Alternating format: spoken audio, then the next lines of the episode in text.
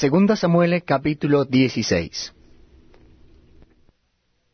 Cuando David pasó un poco más allá de la cumbre del monte, he aquí Siba el criado de Mefiboset, que salía a recibirle con un par de asnos enalbardados, y sobre ellos doscientos panes, cien racimos de pasas, cien panes de higos secos y un cuero de vino.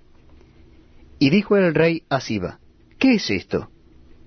Y Siba respondió, Los asnos son para que monte la familia del rey, los panes y las pasas para que coman los criados, y el vino para que beban los que se cansen en el desierto. Y dijo el rey, ¿Dónde está el hijo de tu señor?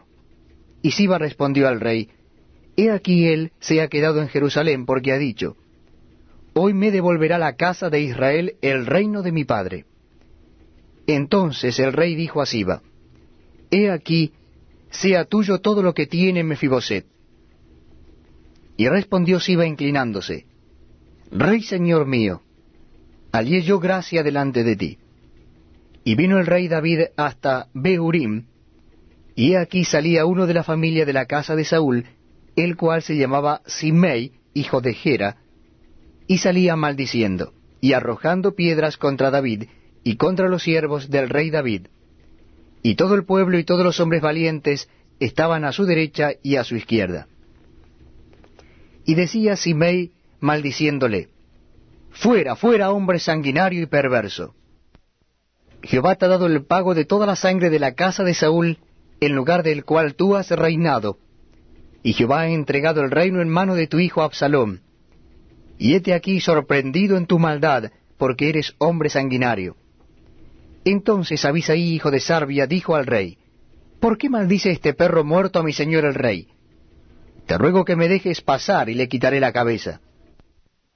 Y el rey respondió, ¿Qué tengo yo con vosotros, hijos de Sarbia? Si él así maldice es porque Jehová le ha dicho que maldiga a David.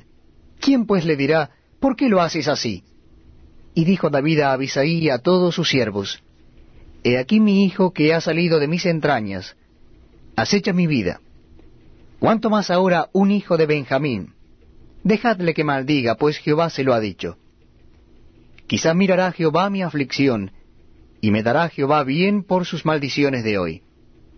Y mientras David y los suyos iban por el camino, Simei iba por el lado del monte delante de él, andando y maldiciendo, y arrojando piedras delante de él y esparciendo polvo. Y el rey y todo el pueblo que con él estaba llegaron fatigados y descansaron allí. Y Absalón y toda la gente suya, los hombres de Israel, entraron en Jerusalén y con él a Itofel. Aconteció luego que cuando Usaí Arquita, amigo de David, vino al encuentro de Absalón, dijo Usai, Viva el rey, viva el rey. Y Absalón dijo a Usai, ¿Es este tu agradecimiento para con tu amigo? ¿Por qué no fuiste con tu amigo? Y Usai respondió a Absalón, No, sino que de aquel que eligiere Jehová, y este pueblo y todos los varones de Israel, de aquel seré yo, y con él me quedaré. ¿Y a quién había yo de servir? ¿No es a su hijo? Como he servido delante de tu padre, así seré delante de ti. Entonces dijo Absalón a Aitofel, Dad vuestro consejo sobre lo que debemos hacer. Y Aitofel dijo a Absalón, Llégate a las concubinas de tu padre, que él dejó para guardar la casa. Y todo el pueblo de Israel oirá que te has hecho aborrecible a tu padre, y así se fortalecerán las manos de todos los que están contigo. Entonces pusieron para Absalón una tienda sobre el terrado, y se llegó Absalón a las concubinas de su padre ante los ojos de todo Israel. Y el consejo que daba Aitofel en aquellos días era como si se consultase